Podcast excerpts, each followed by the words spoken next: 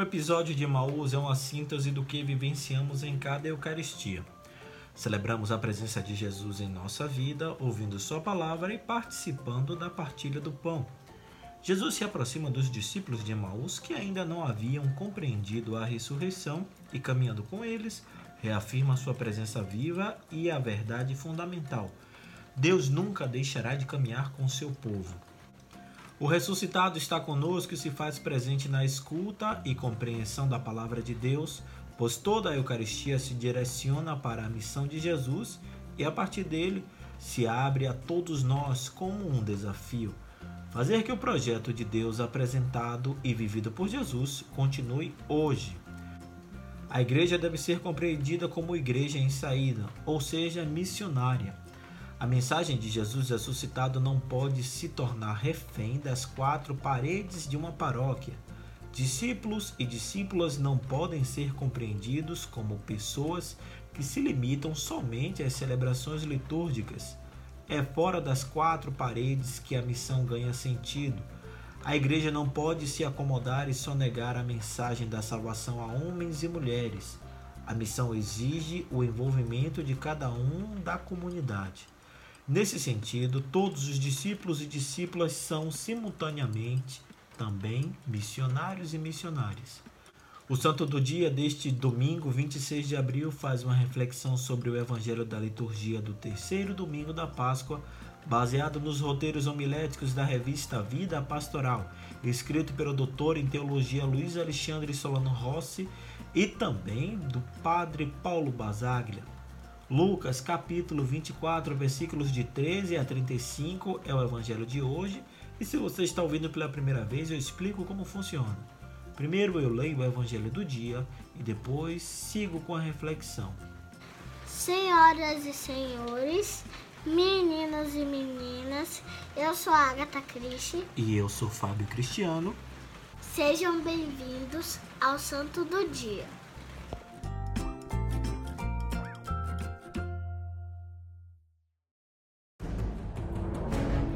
Leitura do Evangelho de Nosso Senhor Jesus Cristo segundo São Lucas. Naquele mesmo dia, o primeiro da semana, dois dos discípulos de Jesus iam para um povoado chamado Emaús, distante 11 quilômetros de Jerusalém. Conversavam sobre todas as coisas que tinham acontecido. Enquanto conversavam e discutiam, o próprio Jesus se aproximou e começou a caminhar com eles. Os discípulos, porém, estavam como que cegos e não o reconheceram. Então Jesus perguntou: O que ides conversando pelo caminho? Eles pararam com o rosto triste e um deles, chamado Cleófas, lhe disse: Tu és o único peregrino em Jerusalém que não sabe o que aconteceu nestes últimos dias? Ele perguntou: O que foi? Os discípulos responderam: O que aconteceu com Jesus, o Nazareno, que foi um profeta poderoso em obras e palavras diante de Deus e diante de todo o povo. Nossos sumos sacerdotes e nossos chefes o entregaram para ser condenado à morte e o crucificaram. Nós esperávamos que ele fosse libertar Israel, mas apesar de tudo isso, já faz três dias que todas essas coisas aconteceram. É verdade que algumas mulheres do nosso grupo nos deram um susto elas foram de madrugada ao túmulo e não encontraram o corpo dele. Então voltaram dizendo que tinham visto anjos e que estes afirmaram que Jesus está vivo. Alguns dos nossos foram ao túmulo e encontraram as coisas como as mulheres tinham dito. A ele, porém, ninguém o viu. Então Jesus lhes disse: Como sois sem inteligência e lentos para crer em tudo o que os profetas falaram. Será que o Cristo não devia sofrer tudo isso para entrar na sua glória? Começando por Moisés e passando pelos profetas, explicava aos discípulos todas as passagens da Escritura que falavam a respeito dele. Quando chegaram perto do povoado para onde iam, Jesus fez de conta que ia mais adiante. Eles, porém, insistiram com Jesus, dizendo: Fica conosco, pois já é tarde e a noite vem chegando. Jesus entrou para ficar com eles. Quando se sentou à mesa com eles, tomou o pão, abençoou, partiu e lhes distribuía. Nisso, os olhos dos discípulos se abriram e eles reconheceram Jesus. Jesus, porém, desapareceu da frente deles. Então um disse ao outro: Não estava ardendo o nosso coração quando ele nos falava pelo caminho e nos explicava as Escrituras? Naquela mesma hora, eles se levantaram e voltaram para Jerusalém, onde encontraram os onze reunidos com os outros, e estes confirmaram Realmente o Senhor ressuscitou e apareceu a Simão. Então os dois contaram o que tinham acontecido no caminho e como tinham reconhecido Jesus ao partir do pão. Palavra da salvação.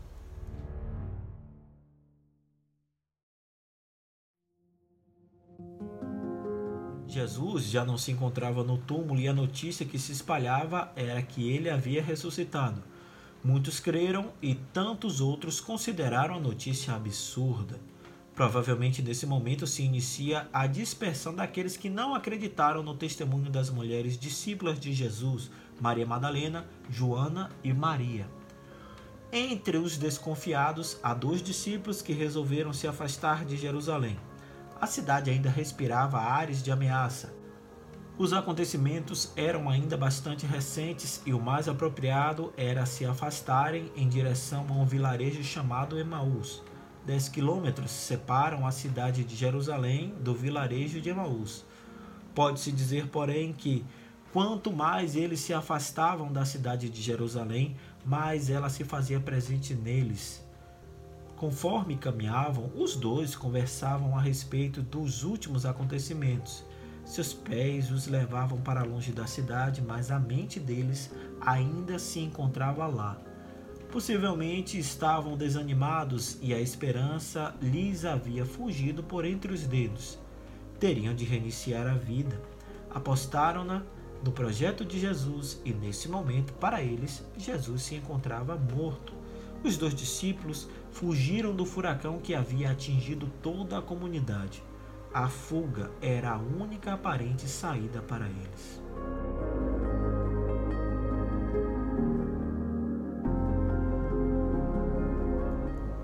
Mas justamente nesse caminho é que Jesus se aproxima e passa a caminhar ao lado deles. Não somente caminha, mas também inicia um diálogo. Os discípulos têm os olhos embaçados de tal forma que não reconhecem aquele que caminha com eles. Têm olhos e não podem enxergar. Jesus provoca: Sobre o que vocês estão falando? Com o rosto marcado pela tristeza, um deles responde: Será você o único estrangeiro em Jerusalém que não sabe das coisas que aí aconteceram nesses dias?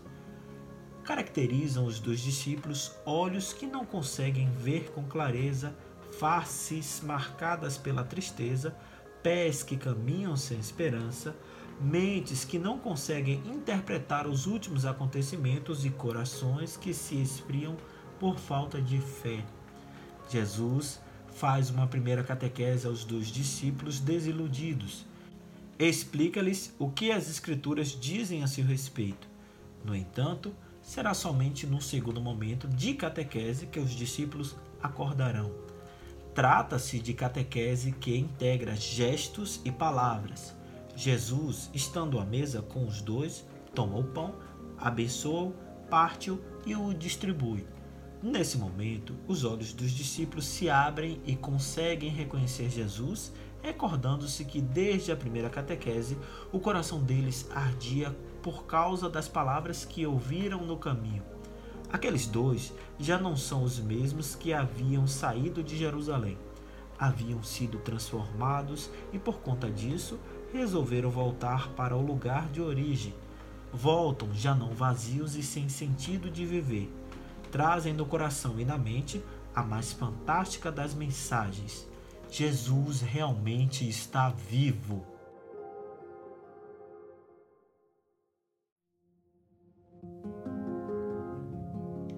Os discípulos fogem porque já não conseguem compreender claramente o projeto de Jesus fazem um caminho com medo e assustados.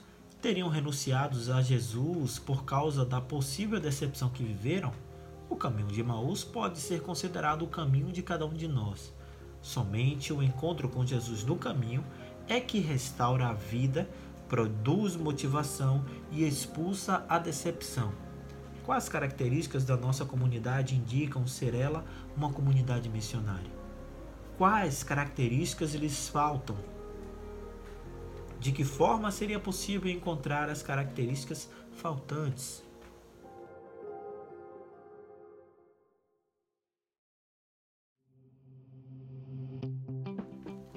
Jesus ressuscitado só pode ser reconhecido em nosso meio através da partilha do pão, e é assim que a Eucaristia que celebramos se torna o centro de nossa vida. Porque a partilha do pão e da vida é a tradução do que significa na prática o projeto de Deus e a missão de Jesus e nossa. Nossos olhos, como os olhos dos discípulos, só se abrem verdadeiramente quando partilhamos. Jesus caminha conosco e ainda hoje podemos escutar Sua palavra. Se ainda estamos como que cegos, tal qual os discípulos de Emaús, se nos é difícil reconhecer Jesus nas pessoas e situações, talvez ainda nos falte o passo fundamental, a partilha do que somos e do que temos, simbolizada pela partilha do pão. A Eucaristia, de fato, é a memória do que Jesus falou e fez naquele tempo o que tornamos realidade quando partilhamos a palavra e o pão, de modo que em nós Jesus continue falando e agindo. Comungar o pão é manifestar comunitariamente que estamos comprometidos com a comunhão.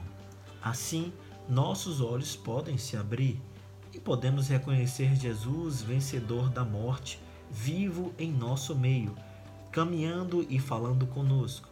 Então, agradecidos, podemos sentir nosso coração ardendo por termos o ressuscitado conosco. Muito obrigada pelas suas orações. Se você gostou dessa reflexão, compartilhe com quem você acredita que gostaria de ouvir também.